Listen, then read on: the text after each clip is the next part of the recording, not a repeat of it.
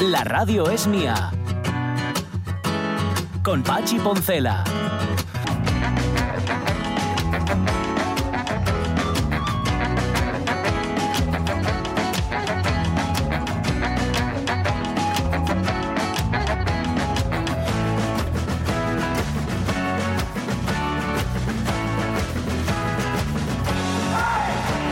Las 12 y 7 minutos de la mañana. Pues mira, eh, te lo voy a explicar. Esto es de una conversación privada, pero creo que puede ser interesante.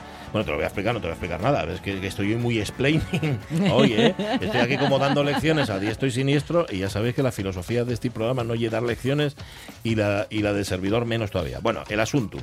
Mm, ¿Por qué se va por ahí cantando con tanta naturalidad el, El Bella Bella Ciao, Ciao, la ¿eh? canción del Bella Ciao, Sí. que dice que él no lo entiende muy bien? Bueno, eso tiene que ver con la casa de papel. Cierto. En la casa de papel era el himno de quienes asaltaban eso, la casa de moneda y timbre, etcétera, Sí, etcétera, exacto, y la exacto. utilizaban como himno guerrillero en contra del poder establecido, la del dinero y Mm. Un de poco todo. bebiendo de los orígenes, pero Sí, bueno. la verdad es que sí. A ver, pero el Bella Ciao todos sabemos que es una canción que se, se encarnó en el pueblo italiano Sí. durante la resistencia al invasor, que por cierto, y, y añadiendo, es que fíjate lo que son las casualidades de la vida. ¿eh? Mm, Bueno, aquí no hay casualidad que valga, porque mm, últimamente me estoy dando cuenta de lo monotemático que estoy. Eh, ayer estuve viendo una película que tenía, hace tiempo que tenía ganas de ver, una película de Roberto Rossellini que se llama El general de la Rovere. Bueno, se escribe de la Rovere, pero luego en la peli dicen todo el tiempo de la Rovere. Es una película de Roberto Rossellini, ya digo, protagonizada por Vittorio De Sica, Ajá. que cuenta la historia de un tipo, un tal Grimaldi, que durante la ocupación nazi en Italia, bueno, ya sabéis que eran socios, Sí, pero luego acabaron sí. siendo ocupantes y todo Sí. lo demás, el, el- el individuo se dedicaba a cobrar favores. Ah, O sea, él pagaba eh, le- o le pagaban, eh, digamos, por liberar a gente de la cárcel, pero realmente ese dinero se lo gastaba en juego, porque la obsesión que tenía él era jugar, jugar y se lo jugaba absolutamente todo. Y entonces en un momento dado, el tipo, voy a contar un poco de qué va el argumento, no lo cuento todo, sino el tipo mm, le hacen pasar por un tal general de la Rovere, que era, sí, este sí era de la resistencia. Vale. Es un tipo, además, un, un- un tipo importante de la resistencia. que existía como tal, Eso pero es. él suplantaba. No, no lo suplantaba. No, Ah. le- no, le obligan a suplantar. Bueno, le obligan, entre Vale. comillas, a suplantarlo. Vale. Porque ahora lo pillan haciendo sus chanchullos, al de la Rovere lo han matado, Ajá. pero no querían haberlo matado. Es decir, querían haber utilizado los nazis como moneda de cambio, ¿sabes? Tal. Lo matan. Pero a los nazis se les ocurre que ya que este tipo lo tienen ahí preso, hacerle pasar por el general de la Rovere. Entendido. Y no cuento más de la película porque entonces os desvelo el resto. Eh, ya, pero No, nos dejas justo, no puedo justo contar el final. a punto de morder el bocado. Una película estupenda, la verdad Vale. que sí, una, un peliculón del año 59, un poco larga para mí. Le quitas a esta película 20 mm, minutos. media hora. Vale. 20 minutos, no, 20 minutos bien, con 20 Vale. minutos menos está. Pero claro, ver a Vittorio de Sica Sí. eh, moverse, ya solo moverse, ya, bueno, ya merece la bueno. pena. Así que nada, buscáisla si os apetece. Todo esto de Lojar venía a cuento que estábamos hablando de un cómic que lleva ese título, Bella Ciao, sí. de Maurizio Quarello. Ah. Sospecho que pueda leerse así. Seguro. y que todavía no he tenido ocasión de hincarle el diente, pero solo mm, viendo las imágenes eh, es un es un cómic eh, sin palabras, Ah. solo imágenes, que me encantan los cómics sin palabras. A, mí también porque si no hay que leer los... Bueno. quiero decir, no, es que yo tengo un, te lo expliqué ya, y tengo un problema, tengo un problema para leer los cómics porque me, no sé qué mirar. Claro, ¿sabes? los No sé qué mirar primero. bocadillos Entonces, si no tiene, yo si no tiene bocadillos, Sí, pues mira, sí. estupendo. A mí también me gustan especialmente, ¿eh? Sin, y este tiene una pintaza, así a abuela dibujo, vale. pero maravillosa. Y es Bella Ciao y tiene que ver con la resistencia italiana. Exactamente, Vale, exactamente, bueno, pues mira qué, sí, qué sí. guapo. Es que Lojar nos No enseña cosas. Nos ¿eh? enseña cosinas. Dice, mira qué cosas más guapas, las comparte con nosotros. Es muy bueno. Lojar, Sí, es muy bueno. Y mira, es muy bueno también María Sumuniz. que, que- es verdad que ayer estaba repugnante. dice. Estaba repugnante ayer, sí, sí, sí. Calla, bobo. Preguntamos por Pipes y Kiko, Sal, y parece mal. y Que entre repugnantes entendémonos no, bien. no puede ser. Nosotros somos exactamente igual. Lo que pasa es que a nosotros, Lojar, nos pagan por disimular. o sea, el día que estamos repugnantes, o estamos cansados, o tenemos mal día, eso no, que eso no le importa a nadie. Digo que es muy buena María Sun también y, y su rumbero, eh, Samu. Mm, tú me explicaste antes, y me lo dejaste muy claro, cómo tenía que hacer para que, al verter la leche o el zumo o lo que fuera Sí. de un brick en un vaso Sí. no, me, no, me- no cayera a borbotones y me salpicara, Eso. que es lo que me pasa a mí habitualmente, que hace plop, así. Bien, Eh, la explicación era la siguiente, tú coges el lado en el que no está el pitorro, porque Sí. sabéis que el pitorro no está centrado generalmente. No, está en una esquinita, Está en en, una un esquina. ladín. Pues, pues me, me decía Sonia, tú coges el ladín en el que no hay pitorro, ¿Eso? eh, y lo apoyas, bueno, lo acercas lo más posible al vaso. El pitorro tiene que estar alto y dirás tú, pero no, ¿cómo puede estar alto el pitorro? El pitorro tendría que estar más cerca del vaso. Claro, para que no salpique, ¿no? Bueno, pues no, señor. No, Eh, señor. Lo tienes que coger arriba y, eh, en efecto, estoy viendo el vídeo que ha grabado Mariasun y que, bueno, que aquí no se ve nada. No sé ni siquiera si escucháis cómo, cómo cae. Bueno, cae la No, leche, no, pero cae no sin oímos, caer a borbotones. Cae de una forma muy, Claro. muy fina. Y me dice ella que le enseñó Samuel, le enseñó. Samu a hacerlo. Así que nada, de Mariasun. esa forma queda expedita Totalmente. la entrada del aire. Sí, señor. Es por eso, ¿no? Es una- al final es una cuestión física. No es una cuestión científica. Estoy harto ya. Oh, oh, ¿eh? cientifiquísima. Estoy hasta la cabeza de que todo sea científico. es más, más bien técnico que científico, ¿no? Bueno, en cualquier caso da, da lo mismo. Hay una, hay una explicación Hay una científica detrás. explicación, claro, claro, sí. que eso a mí me resulta Mm, absolutamente ajeno. Bien. Eh, os estamos preguntando hoy en Facebook por vuestro muñeco muñeca, eh, pero el, el- el que nunca falta, ¿sabes? El, el que estaba siempre a vuestro lado, el que compartíais, el que. Hasta que dejasteis de compartirlo.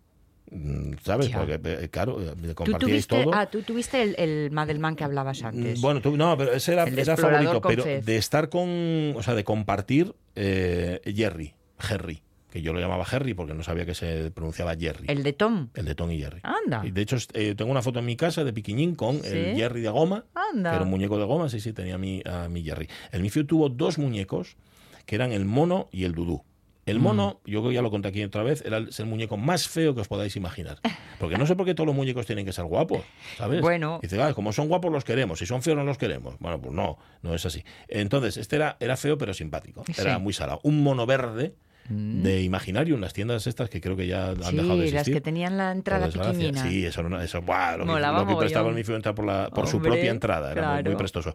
Y luego era un dudu, que era estos eh, que sirven para coger el sueño, que son como pañuelos que tienen cabeza. Realmente el cuerpo es un Ah, pañuelo que sí. son para, para hacer piquito, como decía Sí. mi sobrino Nacho, de, que los chupas y, y Como se- dicen se, se en, Charlie Brown, Sí. la frazada La de frazada, Linus. correcto. Bueno, La pues él frazada tenía, de la frazada suya era el dudú, que era como se llamaba, y el mono. Y eran los dos que eran inseparables absolutamente. Hasta que un día se separó de ellos Sí. en unas vacaciones en Lanzarote. Estábamos en Lanzarote y de repente que desaparecen el mono y el dudú, que no están. Volvimos, Ya, a, ya, volvimos ya. a la Los habitación. Reyes Magos, ¿no? Espera, espera, espera. Era- Mm. Tenía 18 meses, ¿eh? el chiquillo todavía usaba. a- a- Todo. eran sus amigos, el mono y el dudú. ¿Y dónde estarán? ¿Y dónde estarán? Bueno, era mi mujer. Revolvió Roma con Santiago, habló con el director del hotel. Llegó a hablar para Ah, preguntar sí. que cómo era posible que desaparecieran dos muñecos. Claro, al hacerle la habitación, ¿qué había pasado? Que estaban en una papelera, que el Mifiu los había depositado en una Ah. papelera. No digo yo que los hubiera tirado. No, no, él dijo, ay, aquí que estarán muy Eso, que estarán ahí durmiendo, que estén ahí tal. Bueno, pues claro, quien hizo la habitación cogió y los tiró porque ni se fijó. Claro, Imagínate que lógico. Tendría que hacer 200 habitaciones para andar mirando esas cosas. Y aparecieron. Y, Ay, los, ay, y los ay, pudimos recuperar. Y ahora están guardadinos. Ya, no, los, ya no los utilizan. Creí que habíais eh, utilizado el viejo truco, ¿no? De los Reyes Magos. Mm. De no, se lo llevaron. Ah, no, no, no, no. No, no, que va, que va. Ya, ya sé cuál dices. Pero no, no, ese no. Ese no. Vale, Em, no sé quién vino y se lo llevó. No, no, ay, porque disgusto. Eh, Ya. Se iba a llevar el prove. No, no, que no. Bueno, pues eso, ponen muñeco o muñeca, lo que sea. Vale, vale Madelmanes y de hecho aparecen un montón de Madelmanes, Hypermanes y hasta Ergan Boys. Aparecen en, en el Facebook. Vale, luego lo leemos y lo comentamos.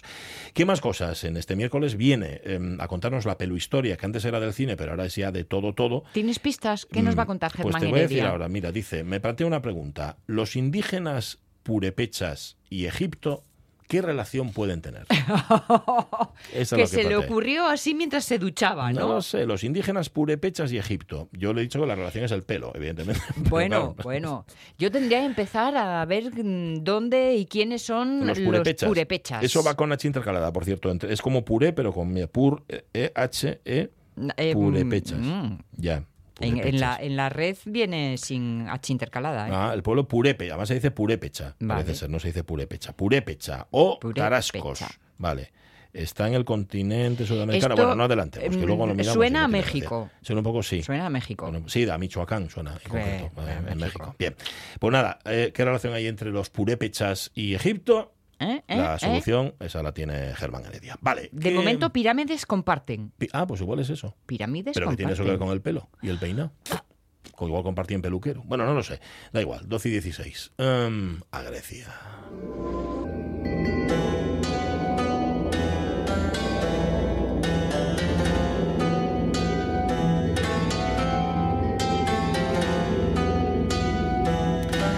Y cuando decimos a Grecia, decimos a Grecia. Juan Alonso, ¿qué tal? Muy buenos días. Hola, muy buenos días a todos. Hola, ¿Qué ¿cómo tal? estamos? Hola, muy bien, muy bien todo por aquí. Mm, Feliz y radiante. ¿Qué, qué día, temperatura ahora mismo? ¿Cómo está el día? ¿Cómo, por favor?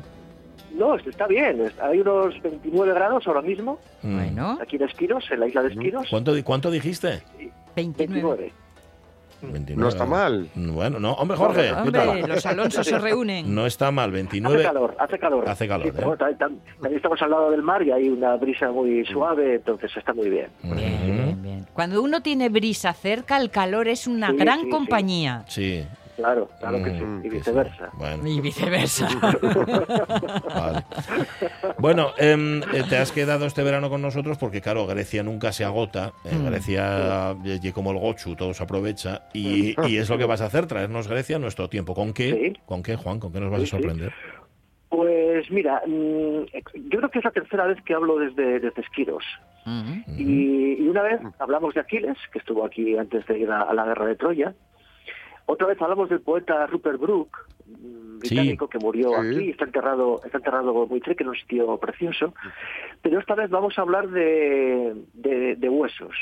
De huesos. Porque Mm. sí, eh, estando aquí y pensando en, en el programa de hoy, que, de que podríamos hablar, pues me acordé de los, de los, de los huesos de, de las víctimas de las víctimas de la guerra civil que están todavía sin encontrar, los Ajá. huesos de, de García Lorca, Sí. porque aquí en esta isla estuvo estuvo enterrado el gran héroe ateniense Teseo. Ah, Teseo. pero Claro, ¿cómo, va, pero ¿cómo y- va a estar enterrado Teseo? Pero si Teseo... Buena bueno, pregunta, ya. buena pregunta. No, no buena existe, ¿no? pregunta. Si- claro, si los huesos de un héroe que no existió son importantes, Ah, más importantes serán los huesos de Toda la los razón, sí señor. héroes o no que sí existieron. Entonces, como, como esto corre cierto peligro a partir de ahora, mm, la memoria histórica, la- eh, el- la- los huesos de García Lorca, todo esto, pues pensé, bueno, vamos a hablar de, de- de huesos para que a ver si nos damos cuenta de la importancia que tiene. ¿no? Vale. Bueno, pues resulta que sí, en efecto, el gran héroe de Teseo, el ateniense Teseo, el, el- el héroe de, de- que, que mató al Minotauro, por ejemplo, que, que hablamos aquí alguna vez, Sí. bueno, pues había, había vuelto, volvió, volvió a Atenas, pero tuvo, tuvo que exiliarse, porque, bueno, hubo una, una guerra civil, entonces eligió como lugar de exilio, con buen criterio, la isla de Esquiros, porque ahí, ahí reinaba su pariente, el Licomedes. El caso es que Licomedes lo acogió, en principio de, de muy buena gana, pero, claro, acoger a un héroe tan, un héroe tan grande como, como Teseo, tan grande, tan importante, que podía hacerle sombra, Sí. pues entonces Ah. Nicomedes decidió, eh, ¿cómo decirlo? Eh, matarlo. Bueno, sí. Por resumir y algo, ¿no? Sí, sí, lo llevó al pico más alto de la isla, en el que he estado precisamente ayer, Sí. donde estaba el palacio de Licomedes. ¿Cómo de, cómo alto? conserva. Cuando dices un pico alto, que como el pico el sol en Nada, Gijón o algo así, nada, nada, se, ¿eh? se llega, se llega en 20 minutos. Vale. O sea, no, Mm. caminando, ¿eh? Nada, no, muy, muy sencillo. El caso es que lo, lo llevó a ese monte y simulando enseñarle el panorama, una vista muy guapa desde allí, y lo arrojó desde el peñasco y le dio muerte. La verdad es que otros dicen que fue un accidente, eh, que, Esquirio- que, que, que Teseo se cayó, pero más bien parece que fue, que, que fue Licomedes. Claro, ¿qué sucede? Pues eh, quedó aquí mm, y, y aquí, y aquí- y aquí le enterraron. Aunque el espíritu de Teseo parece que intervino en la batalla de Maratón, de eso también hablamos alguna vez Sí. porque los que los que pelearon en maratón decían que habían visto la sombra de Teseo eh, armada delante de ellos persiguiendo a los a, a los a los persas no Sí. y eso les dio les dio mucho mucho ánimo pero claro eh, eh, por motivos políticos y nacionales los huesos de Teseo tenían que volver que volver a Atenas no al igual que por ejemplo mira los huesos de otro de otro héroe que que no existió héroe mítico Orestes Orestes. eh, sí, sí, los restos de Orestes también fueron llevados con gran aparato y con gran pompa a Esparta.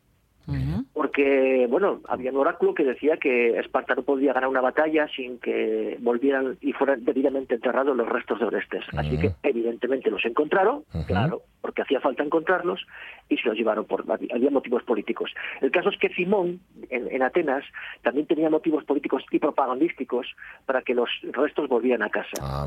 Así que fueron a... vinieron aquí, donde estamos ahora, en, en Esquiros. La gente de Esquiros no quiso revelar dónde estaban enterrados Sí. los huesos porque creían que se quedara allí. Entonces lo que ocurrió fue que Simón, eh, inspirado por la divinidad, vio que un águila excavaba en un montículo, Ah. cavó allí y allí estaban los huesos, los huesos de, de Teseo. Ajá. A saber de quién serían esos pobres huesos. A Totalmente. saber. total. Y a saber, por, y sa- saber por qué escarbaba el águila buscando carroñas, Sí, seguramente. Claro, Sí. probablemente, probablemente. El caso es que fueron Atenas. Claro, es, es, un- es algo que, que sucede esto muchísimas veces. Por ejemplo, eh, lo- el, el- el hallazgo en Glastonbury de los restos del rey Arturo de Inglaterra. Claro, en tiempos de. Enrique II. Sí. Pues sí, aparecieron, claro. O aquí en España, en Ayariz, cuando aparecieron los restos del rey visigodo Vitiza, en la Galicia del siglo XVII. Ajá. Bueno, pues, pues lo mismo, ¿no? O otras veces cuando hay, cuando los huesos vuelven a casa, en principio con, con gran pompa, ¿no? Por ejemplo, el cadáver de Napoleón desde la isla de Santa Elena, a, a- a París, Sí. cuando Luis Felipe de Orleans lo, lo- lo ordenó, ¿no? O más cerca, el regreso de los huesos de Federico el Grande a Potsdam, después de la, de la unificación alemana. O sea que la vuelta a casa de los huesos Mm. bueno, pues tiene, tiene un gran significado político y, y- y nacional.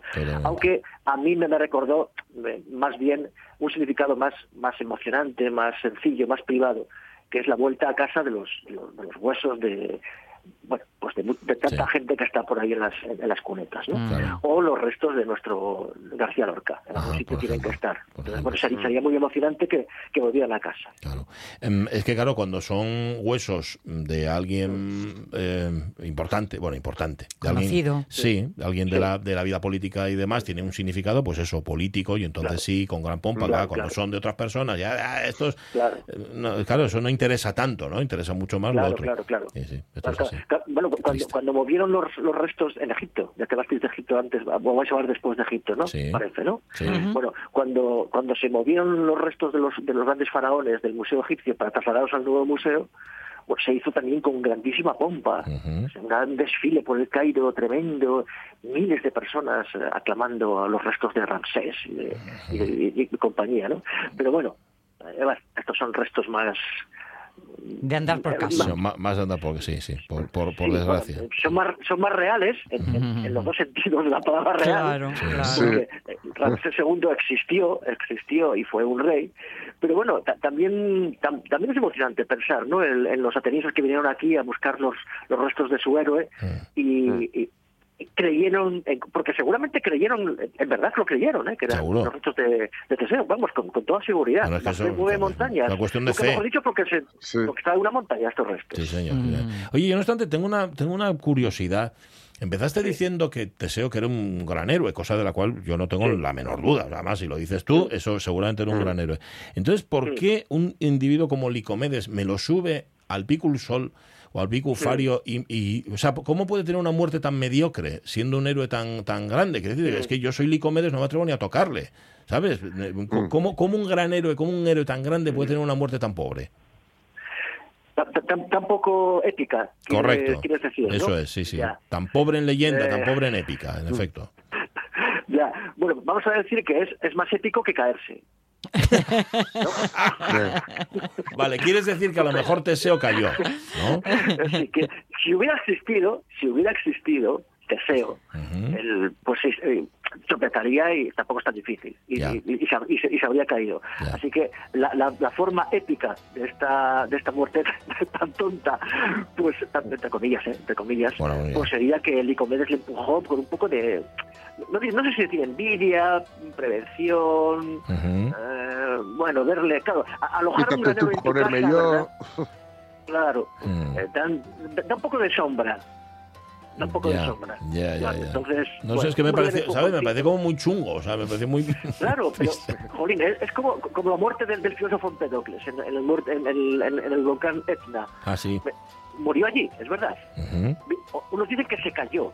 Uf, vaya, vaya, fuerte, Sí, ¿no? caerte un qué volcán. tan tonto. Sí, sí, sí, Claro, sí. otros dicen que se arrojó Ajá. para Bueno. ser arrastrado a los cielos, como Elías, por los dioses. Sí, Bueno, en los estamos en el mismo caso, ¿no? ya, ya, ya. Murió en el Enda. O bien se cayó, Hmm. o bien fue arrebatado por Claro. los dioses. Tú ya lo Sí, adornas sí, luego, sí. ¿no? Claro, luego creas ya la Claro, leyenda y lo adornas como quieres. Siempre queda la claro, tercera vía, que ya que lo empujaron, pero bueno.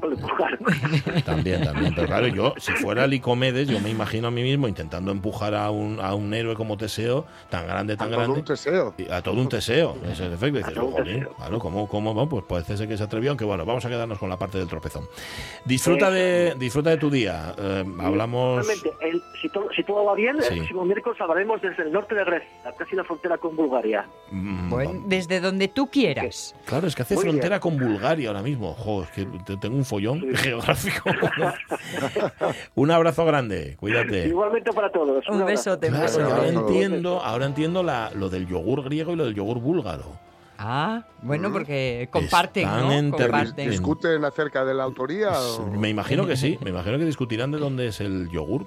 Mm, Sí, va a ver. Bueno, cada uno dirá que el suyo es el bueno y que tiene lo Sí. que al otro le falta. Los dos son muy famosos, ¿eh? el yogur griego y Sí. el yogur eh, búlgaro. Sí, que no es un idioma. ¿eh? Que no es un idioma. que, que bo- eh, que sí es un idioma. Ah, sí. Oye, hablando, fíjate, de, de estas cosas de las que veníamos hablando con, sí, con el chiste, ¿no? De Sí, la- sí, de de la señora. tonterías. Em, el otro día vi, que es que no es casualidad, es que al final eh, acaba siendo monotemático en las cosas, porque vas buscando y como además mm, en las plataformas, los buscadores, lo que sea, te sugieren cosas Sí. a Sí. raíz de lo que tú has estado viendo, lo que has estado buscando, me encontré en filming con un... Tiene que ver con, con el yogur, ¿eh? Ajá. Con un documental eh, donde se cuenta la vida de un individuo llamado Paul, o Paul, mejor dicho, Paul María Hafner.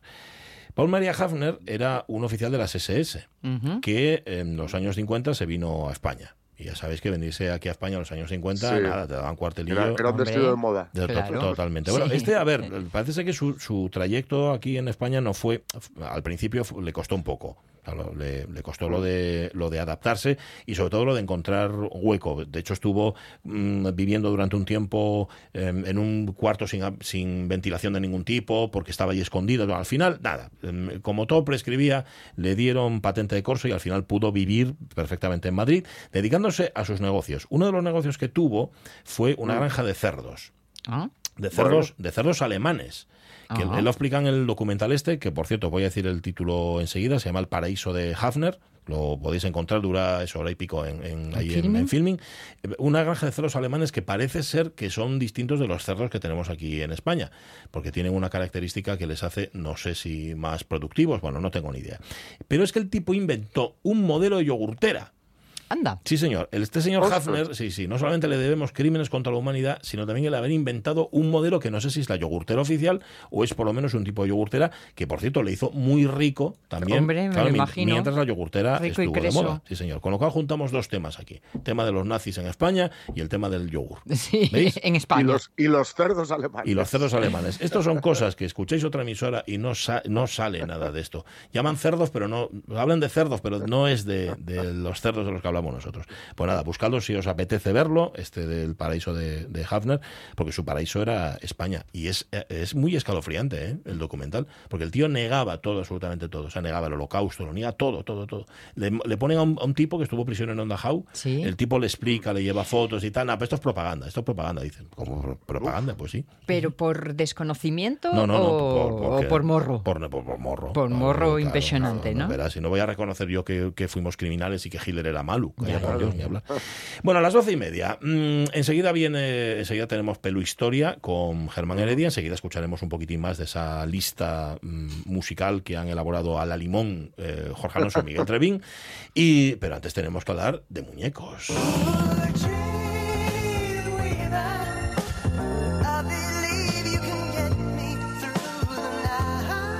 Hola, soy Ken. Barbie, ¿no nos conocemos? Ah, ah, no te habría olvidado. Vaya calentadores. Vaya pañuelo. Vamos, Ken, que el recreo no va a durar siempre.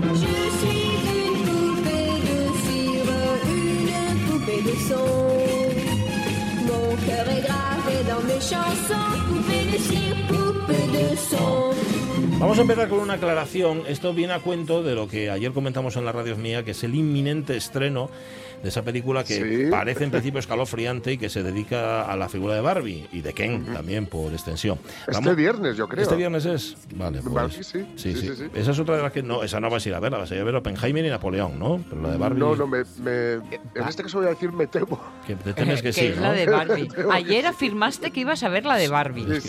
Sí, y sí, es que sí, mi sí. cabeza lo negó, como, Sí. como Han en el holocausto. Pensé ¿sabes? que es que de ayer a hoy se había mm, No, no, Desdicho. no, no. Desdicho de Me sí mismo. que sí, aunque no, no con tantas ganas como las anteriores, como Seguramente. Napoleón y Oppenheimer. Bueno, total, em, la van a estrenar muy pronto y Ramón Redondo, bueno, enseguida sacó los tanques a la calle, con perdón, dijo aquello de "Pf, eso es horrible, esto es una cosa tremenda.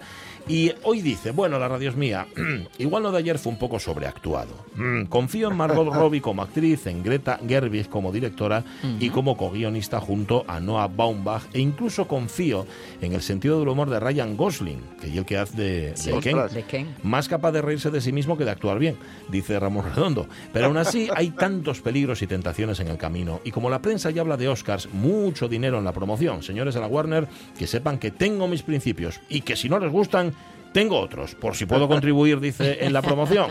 Vamos, que tú lo que quieres, Ramón Redondo, es sacar partido de. Es que te coma esto, el ¿no? tigre. Que te coma el tigre. Eso sí, es lo que tú quieres. Bueno, a raíz de esto, de hablar de Barbies, os preguntamos por muñecos y muñecas con los que hayáis co- compartido buena parte de vuestra vida, sobre todo en la infancia.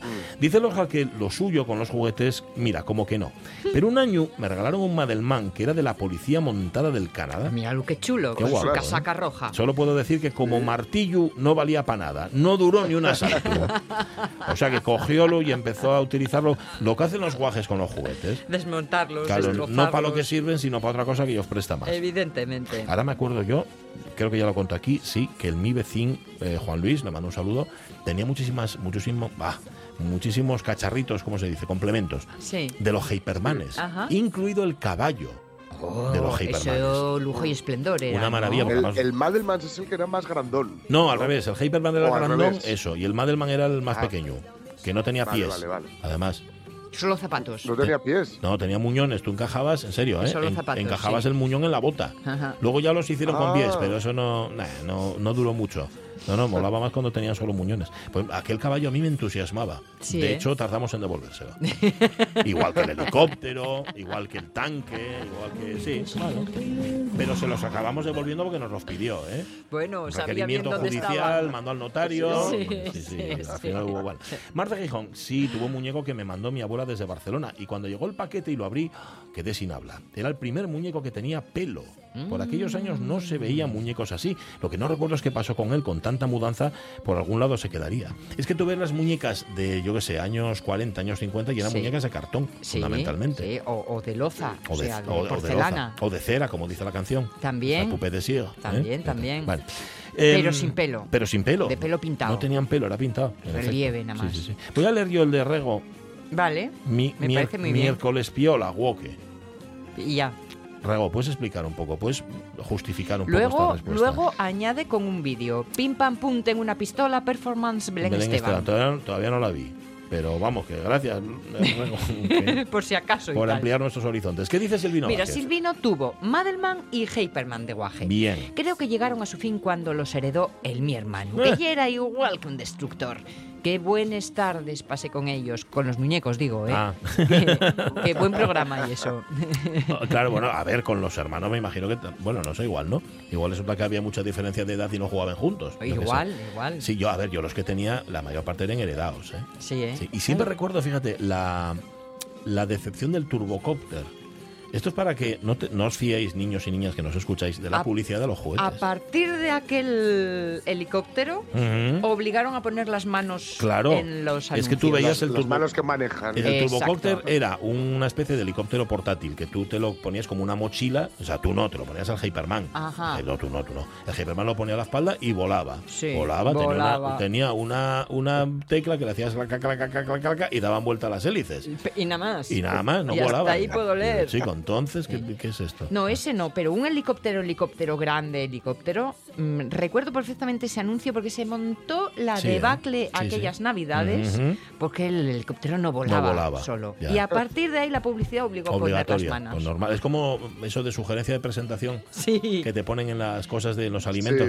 A ver, si abres la bolsa y te aparece el queso, no Sí. esperarás que te aparezca alrededor con tomatitos, ¿no? Digo yo que esto, bueno, no, no importa. Eh, dice Hugo Almaviva, un clic de Famóvil llamado Aldo Mm, en honor de Aldo Moro. anda. Sí, y es raro. Desde mi tierna infancia, ya es raro, lo reconozco, dice Hugo Almaviva. Eh, tenemos que hablar tú y yo, Almaviva, ¿eh? sobre esto de Aldo Moro, que tengo, creo es que otro personaje que tú le tienes. compartimos obsesión, me da la Sí, impresión. sí, creencia. María Sumuñiz, ¿qué cuenta? A ver, Pues los tenía, aclárate la voz, ¿eh? los tenía y aún los tengo. Una Nancy y unos barriguitas que están en casa de mi madre, que eran compañeros inseparables en los veranos eternos. Un año me regalaron una Barbie y cuando llegó mi prima se encaprichó de ella Oh. y se la llevó. Pero hombre. Creo que fue la única vez que me importó un carajo que se llevara algo mío. Caray, qué muñeca más fea. Ay, qué bueno. Yo pensaba que iba a decir, jo, pues y la- que había entrado en cólera, ¿eh? No, no, pues no, Ay, bueno, corre, corre con ella. Encantado. Mira, Pepita Pérez García tuvo- Contrahecha era la, ¿Quién? la Barbie, Sí. contrahecha era. A ver, es un modelo de mujer de proporción totalmente desproporcionado. y un espárrago cabezón. Un Y- espárrago con la y cabeza muy grande. piernas, mm, dos de piernas por una de cuerpo. Es que si son, además, si esos modelos son los que van a ver las niñas, etcétera, etcétera. Etcétera, pues, Eso no ayuda mucho. La Nancy, mira, dice Pepita Pérez García, que era más mona, comparte otro vídeo rego. ¿Y qué dice Vigil Escalera? Los Madelman, el rescatador y su perro Rex. Ah. La verdad que no sé qué fue de él. Nada, seguro que se iría al fuerte Comansi con los indios y con los vaqueros. Fijo, seguro que sí. Eso molaba mucho, lo de combinar unos juguetes con otros Sí. en Sí. escenarios distintos Sí, y a ver sí. qué hacían, ¿no? Sí. Estaba bien. Yo recuerdo con mucho cariño, dice Isabel, una Nancy rubia. Me daban envidia las nenas que tenían mucha ropa para cambiarla de, vestida, de vestido. Pero un día, dice Isabel, bajé al taller de costura que había en el piso de abajo. Y Elia, la dueña, que me quería un montón, engatusó a las aprendices para que me hicieran ropa con los restos de las telas que estaban usando ellas. Bueno, en dos días tenía la mi Nancy unos modelos que ya quisieran las mis amigas. Hombre, qué bueno eso. Qué guapo, ¿eh? Yo intenté hacerle unos pantalones a la, la Nancy que Sí. Que la probé no hice más caso que hasta que arranqué la cabeza, para Ah. ver cómo tenía el pelo cosido por dentro. Mm. Eh, lo de hacer los pantalones fue antes de arrancar ahí la cabeza. Digo, por hacer la estampa completa. O sea, con pantalones y, Los, cabos, los pantalones. y- y- y sin, sin cabeza. pantalones y sin cabeza Sin nada, que la ¿no?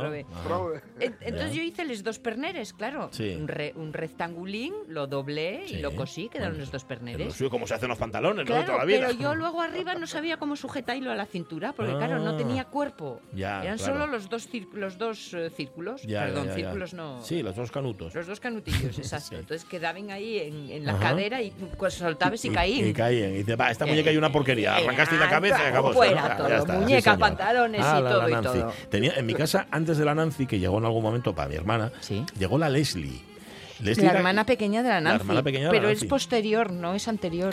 Bueno, en mi casa ¿Cómo sí. lo No, en mi casa fue al, revés, fue al revés. O sea, llegó antes la Leslie. Pero es posterior, sí. La hermana pequeña de la Nancy. Fíjate, la Leslie. La Leslie. Me- sí, ¿cuánto Hoy tiempo? Leslie, Ya. Mari. Susana Fernández Iglesias dice, mi osa peposa de Eh. peluche, que aún la conserva. Susana, mira qué guapo. Qué bueno. Mi muñeca rusa, dice Monte Pérez López, fascinante el tacto de su gorro de piel, de plástico, chaleco con lentejuelas y ribete de plumas en la falda. Que esto también, eh, cuando tú ves esas- esos atavíos que llevaban Sí. los muñecos de entonces, Sí. yo me acuerdo, por ejemplo, de los clics de Famóvil, yo tenía unos que eran medievales. Ajá. Y entonces eh, había guerreros. Y entonces los guerreros Sí. lle- llevaban casco, llevaban escudos, llevaban espadas. Y ahora no. Yo creo que esto lo han quitado por una cuestión Para que no te las sanitaria. tragues. Sí. Mm, No. Las espadas. No, la, eh, la- el purpurina, o sea, el, el Ah, plateado. ah. Es que cuando yo era pequeño eran plateados de verdad. Ya. Ahora son mate, no Ya. son plateados. Y era Sí. una cosa tan... Fascinante. Me estoy me estoy Como esto que ocurría con los, Sí. con los coches en miniatura, que llevaban plomo, También, Sí. la eso- pintura, en eso la es. lamían y tal. Y ahora Es lo hacen, verdad. y hacen todo sin plomo y, si- y sin nada, lo cual evidentemente para la salud es mejor, pero Claro. para la emoción. Es que me estoy recordando a mí mismo el día que abrí la caja de aquellos clics jugando Sí. en la salita de casa el día de Reyes. Me acuerdo de todo, de la alfombra, de todo, pero, pero, pero no quiero ponerme a llorar. ¿Qué dice Natalie Castañón? Yo, las típicas muñecas de tamaño bebé humano, Me duraban años. La Ah. última muñeca que tenía se la regalé a mi sobrina. Mm. Ahí sigue, como el primer día, impecable. Fíjate, mm, yo siempre eh, envidié mucho a quienes conservaban sus juguetes impecables. Sí. Claro, nosotros éramos cuatro hermanos, amigo. Eso, Eso, cuando llegaba al final de su trayecto eran, eran cuasimodo. eso es ¿sabes? una máquina demoledora. muñecos, sí. Mira, nos pone foto y todo María C. Lorenzo. Yo tuve la Nancy, que todavía está conmigo, y ya tengo 54 añinos de nada. Pero jugué mucho, mucho más con esa versión barata y articulada de la Barbie. La mía se llamaba Karina, y el primer día ya se rompió por culpa de mi primo Jesús, que le dio unos viajes por el aire hasta que la desarmó. Cabeza, tronco y extremidades, gomas interiores. Todo, cada uno por su lado. O sea, de- Jesús, eres mi héroe. Es como, es como tú, lo que pasa es que él el primer día. ¿eh? Sí, de me encanta. Bueno, dice, dice ella, yo berrando sin parar, a él le cayó un buen cachete por ello. Creo que es la única vez que yo vi a mi padre arreglarme un juguete, pobre hombre. Aunque supongo que fue más por el dinero que mi padrino había gastado al comprarlo que por mi disgusto. En fin, me uno a Ramón Redondo, yo no veo esas cosas. Sí. ¿eh? Se refiere a. Es verdad que tenían unas gomas dentro que tú tirabas del brazo Sí. y al soltar ¡puc! encajaba Es- otra vez en su sitio. Eso lo recuerdo. Sí, sí, sí. Mira, nunca más lo hubiera recordado. Mira, se me- María. Se, me ha venido ahora a la cabeza una muy buena Sí. de, de- de romper juguetes. Sí. En mi casa siempre hemos sido muy desastre para todos. O sea, en mi casa no dura nada. Es todo. em, bueno, siempre, siempre ¿Jugabais a los bolos? De eso que ponías los muñecos y luego les tirabas cosas. No, ten- tenía- teníamos bolos. No, hombre, esa crueldad no. Es como, como bomba de, de guerra. No, teníamos bolos de verdad, Vale. de madera. Oh, ¿eh? y los tirábamos por la ventana. Bueno, no. Eh, esto era en casa de mi tía, de Sí. mi tía Luisa, la que le mando un saludo si nos está escuchando. Fue mi hermano, mm, pues creo que Jaime, no lo sé, o Nacho, no lo sé, uno de los dos. Y le regalaron, pon que fuera un avión. Sí. ¿Vale? Le regalan el avión, se lo dan, ay, qué guapo, qué guapo, gracias Tita, mi tía es Tita, vecino, no sé qué, y bajan por la escalera. Bueno, vamos, eh, vivía, mi tía creo que vivía en un cuarto, me da la impresión. Tercero o cuarto, a mí se me hacía un cuarto porque igual era un tercero. Sí. Bajando, bajando, tal, a, a la altura del segundo, el avión ya estaba roto. Hombre. Y mi Madre madre se acordaba de que se habían quedado dentro del portal Sí. mi madre llorando de risa, de no poder aguantar la risa, porque sabía perfectamente que mi tía Luisa iba a estar en la ventana esperando a que Sí. saliera el chiquillo con el juguete. Sí. Y mi madre, solo de imaginarse la, la escena, o sea, del niño con el juguete roto y mi tía intentando verlo, es que no podía, lloraba de la risa. Es que no aguantaban los juguetes en mi casa, no duraban nada. Mi primo Mamén los tenía, en- los tenía nuevos, los tenía guardados en cajas, en su caja, correspondiente además. En mi casa eso fue imposible siempre. Pero bueno, en mi, en mi primo yo fui único. ¿eh? Bueno, eso te ayuda mucho, Eso sí. cambia, vale. Es que ser una máquina de destruir de cuatro cabezas, como erais Sí. los cuatro hermanos, ¿no? claro. Juntos. Y ocho manos. De- Eh, pues eso, no chico, manera, claro. y muy duro. Y que los juguetes casi casi están predestinados, Sí. ¿no? A ser. Sí, sí, sí, a que, no a a que así, rompan. No, no voy a decir a que les arranques la cabeza No, hombre. necesariamente, ¿no? Pero- Pero, pero son, son obsole- obsolescentes, son totalmente. Vale. Pues luego leemos más, que tenemos muchos juguetes, muchos muñecos, muchas muñecas compartidos por los oyentes de la radio Mía. L'amour n'est pas que dans les chansons. 12 y 43 minutos de la mañana. Antes de que llegue Germán Heredia, Jorge, ponnos una de las tuyas, ponnos Sí, una de la sí, lista. sí. Venga. Mira, os voy a poner una canción que parte de, de un proyecto eh, en defensa de- del gallego, ¿vale? Entonces contaron con bueno, muchos artistas y uno de ellos era Uxía, que es una cantautora gallega, sí. ¿vale? Con eh, Falla, que nos suena menos, pero con unas chicas que nos suenan bastante más, que son Tansugueiras. Anda. Tansugueiras. Ujú. Y el resultado es Afala. O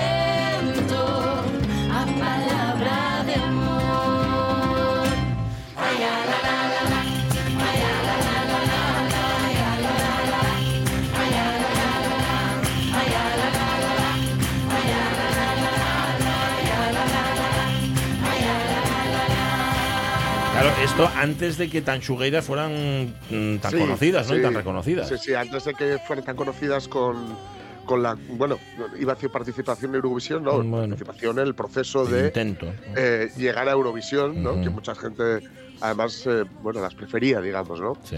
Y es antes, y, y se notan un montón, y es, digamos, que, fijaos que esta, esta música de Raid siempre apela, digamos, a lo ancestral, y, este estribillo lo hace, ¿no? Sí. Con, con esta cosa así de las percusiones, la voz, que es lo primero que se utilizó, claro, la percusión, y, o sea, para hacer música, Correcto. la percusión y, y la voz. Y la letra, bueno, está en gallego, pero se, se- se entiende perfectamente, ¿no? Que es pues una defensa de, del idioma y de todo lo que el idioma lleva, porque el idioma no es que eh, sea algo en sí mismo, es todo lo que transporta, Sí. todo lo que transmite, ¿no? Eso es. Todo, todo, todos los sentimientos y todo lo demás. pues sí. Em, Afala se llama esta canción. Afala. Suena muy bien.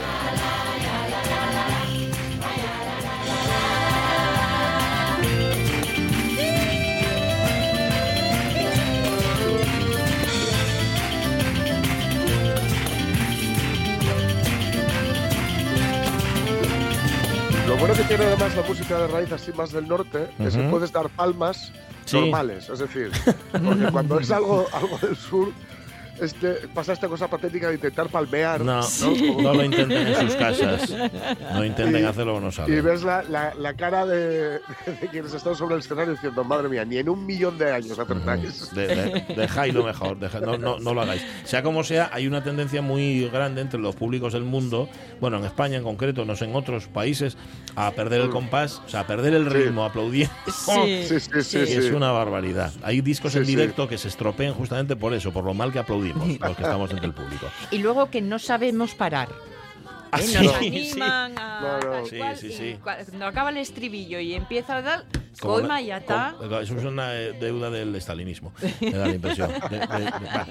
pues nada, ahí están Ushia y Tanshuga. Y las 12 y 47 minutos de la mañana, Perú.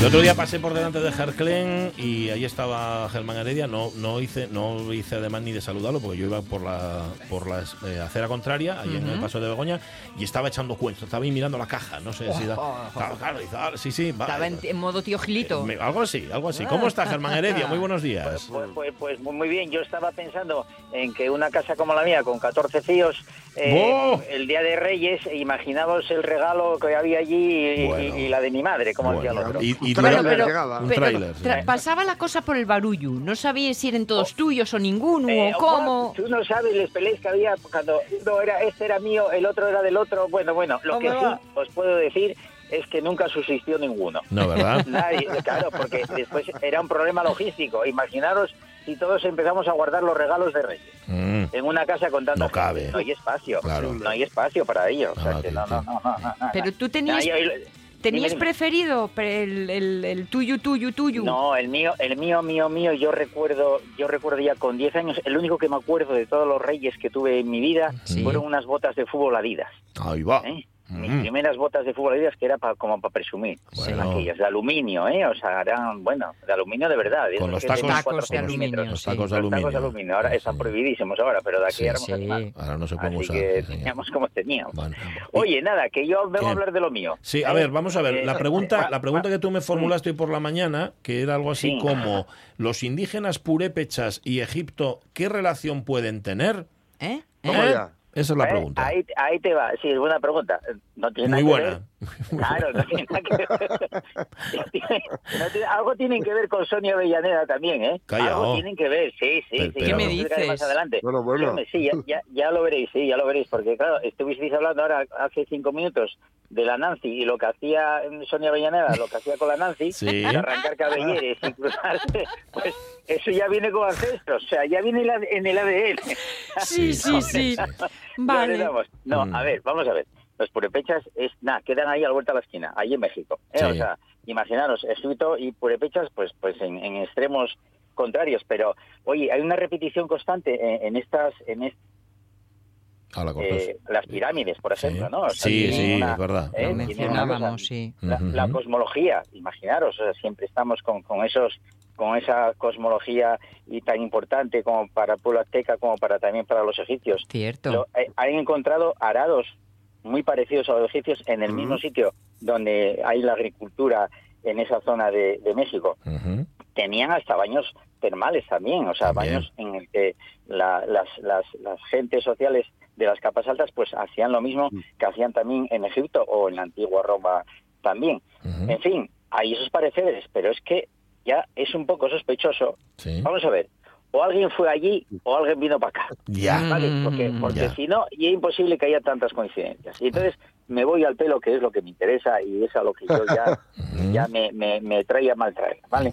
Porque ahora las mujeres de, de Purepecha, en esa, en esa zona mexicana, que es muy rica, además es muy, muy volcánica también, Sí. bastante plana y, y utilizan mucho eh, el maíz como alimentación básica, pues tienen el pelo largo, ¿vale? Muy, muy largo. Sí. Y muy, muy negro. También, ¿eh? Y con mucho brillo. Le echan unos aceites muy parecidos a los que tenían en la civilización egipcia también. Ajá. ¿Vale? O sea, no sé cómo hay esa traslación entre uno y otro, pero bueno, el ser humano es así de inteligente, ¿no? Sí. por, por inspiración divina, viene también para el pelo. Ujú. Entonces, también tiene relatos, pero en estos, mira, fijaros, en esta, en esta civilización mexicana, Sí. ya de tiempos ancestrales, también tiene una divinidad hacia, hacia el cabello. ¿Ah, sí? Como es, sí, sí, sí, como es que por las noches se le corta a las niñas entre 14 y 17 años de aquel Sí. entonces, o sea, tenía que ser vírgenes para cortarles el cabello, Sí. se les cortaba el cabello, se les ponía en una madera y con un hacha se cortaban las picas para que el pelo pudiese crecer así de largo y así de bien.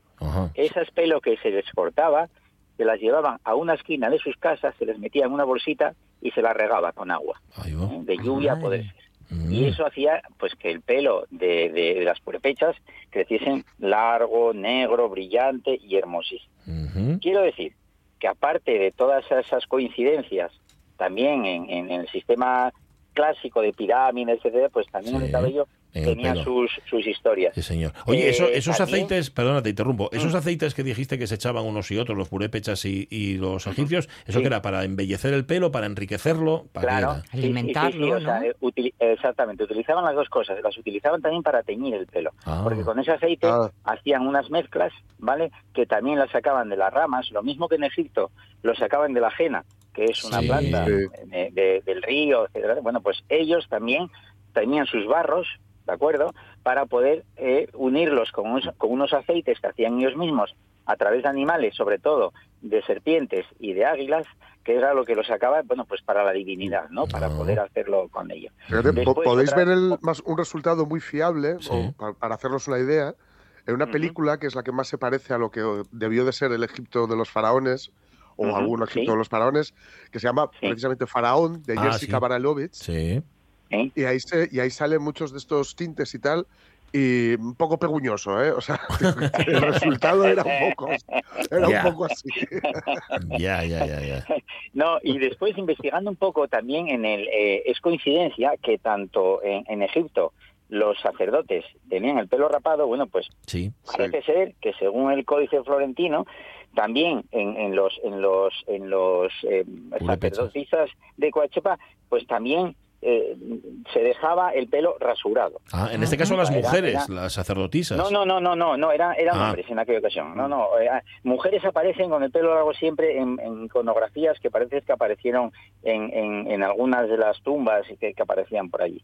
Y es curioso, como bien decía antes al, al, al empezar también, que el, el cabello, o sea, para, para un quechepa cuando se le ahorcaba, Mm, y lo voy a decir, o cuando lo decapitaban, Sí. eh, para él era más importante ir a esa, a esa decapitación con el pelo. O sea, lo peor que se podía hacer a, a un Hombre. quechepa, tanto hombre como mujer, era Ujú. rasurarle.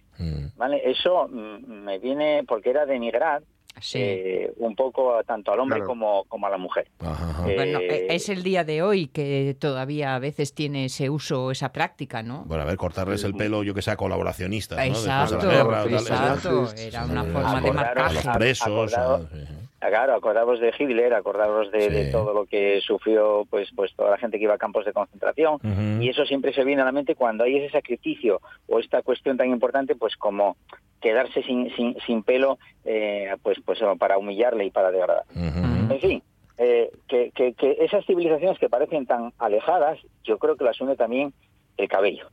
Es, es un Mm, poco, fíjate. es la vida social, porque también en la civilización que he dicho, Epa, también existe esa, di- esa división de sociedad.